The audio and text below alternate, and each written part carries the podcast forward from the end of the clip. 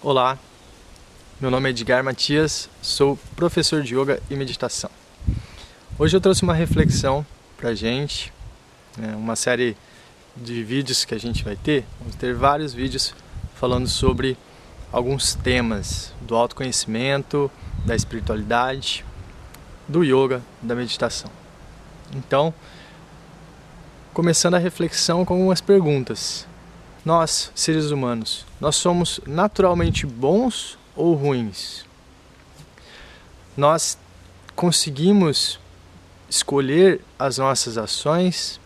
É possível mudar o que realmente somos? Quem realmente somos? Há um propósito maior nas nossas vidas? Enfim, algumas questões para a gente refletir, algumas questões que naturalmente surgem. Então, a ideia é trazer reflexões, não é trazer nenhuma verdade absoluta. São reflexões que, em grande parte, não vieram de mim, foram conhecimentos que eu fui buscando, acessando, conhecimentos da yoga, da espiritualidade e de várias linhas de autoconhecimento.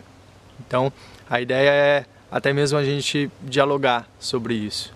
Então, caso você tenha algum comentário, alguma crítica sobre as reflexões, coloca nos comentários que aí a gente vai trocando mais ideias sobre isso cada vez refletindo mais, expandindo mais a nossa consciência. Então, seguindo nessas ideias, somos realmente bons, naturalmente bons, naturalmente maus, somos livres, há um propósito maior para o ser humano. A humanidade se faz essas questões há muitos tempos. E eu gosto muito da ideia de liberdade, que somos livres para tomarmos as nossas escolhas. E eu acredito muito nisso, porque a todo momento eu estou tomando escolhas. Eu estou escolhendo se eu quero isso ou se eu quero aquilo, se eu vou fazer isso ou se eu vou fazer aquilo. Eu escolho como eu reajo às situações. Temos esse poder, temos essa capacidade. Se conseguimos reagir conforme realmente queremos as diversas situações, aí já é outra história. Em grande parte das vezes nós não conseguimos. Existem até alguns estudos que vão dizer que apenas 5% das nossas ações são ações realmente conscientes e da nossa vontade própria. Os outros 95% das nossas ações são reações baseadas em condicionamentos condicionamentos de outras experiências que a gente já teve. Então, por exemplo, se alguma vez você teve alguma experiência traumática com algum inseto, por exemplo, uma barata, enfim, com uma cobra, uh, algum animal que seja, quando aquela situação aparecer de novo para você, quando você vê novamente na sua frente uma barata, uma aranha, uma cobra, seja lá o que for, você vai reagir naturalmente. A maior probabilidade que você reaja como você reagiu daquela primeira vez. Mesmo você querendo reagir de uma forma diferente. Mesmo isso. A mesma coisa se dá nos relacionamentos humanos. Quando alguém faz algo para nós, age de determinada forma. Quando a criança, quando nós somos crianças, nossos pais agem de determinada forma com a gente. No decorrer da nossa vida, o comum, a tendência é que quando surgir uma situação semelhante àquela, a gente age da mesma forma, ou de forma muito semelhante àquela primeira reação que a gente teve mesmo não querendo reagir daquela forma.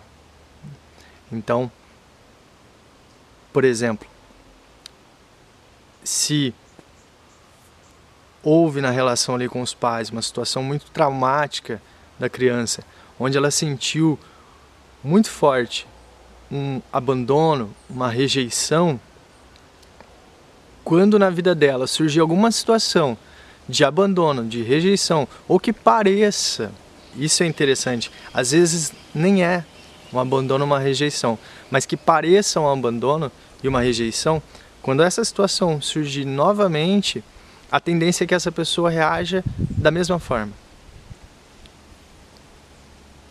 Tá, e aí?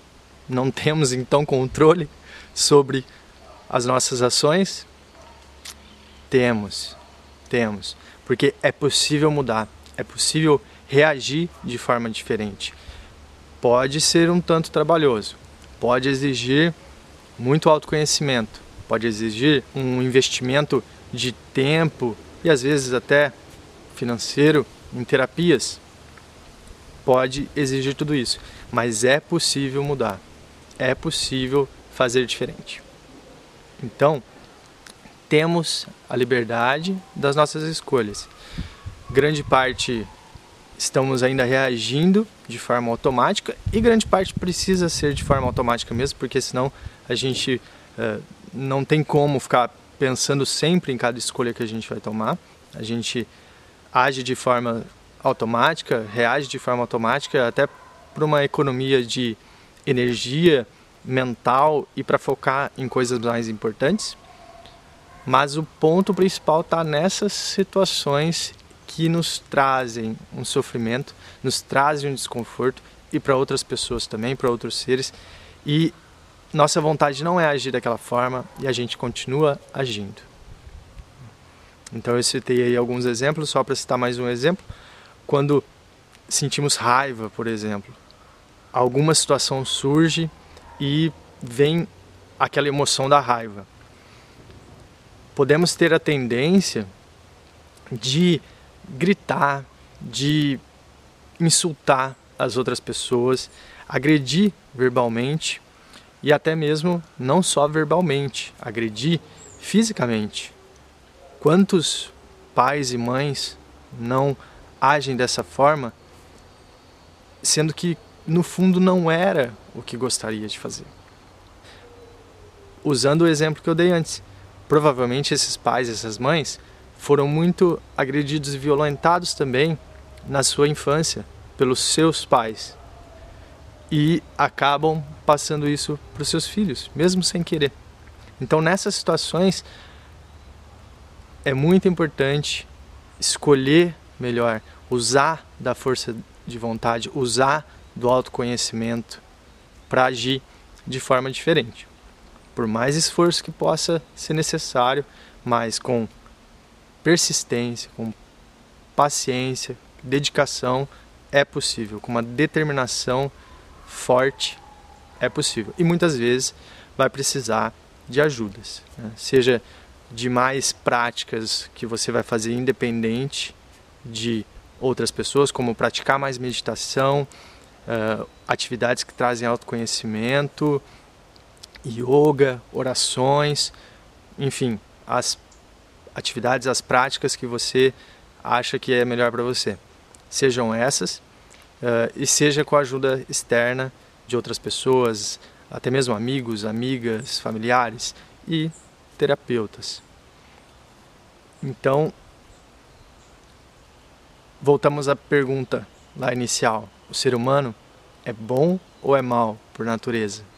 Na minha opinião, a melhor resposta para essa pergunta é: o ser humano não é nem bom nem mal o ser humano ele toma suas escolhas, ele tem ações adequadas ou inadequadas. Eu prefiro chamar assim, ações adequadas ou inadequadas, do que boas e más. Boas e más uh, já traz um peso assim.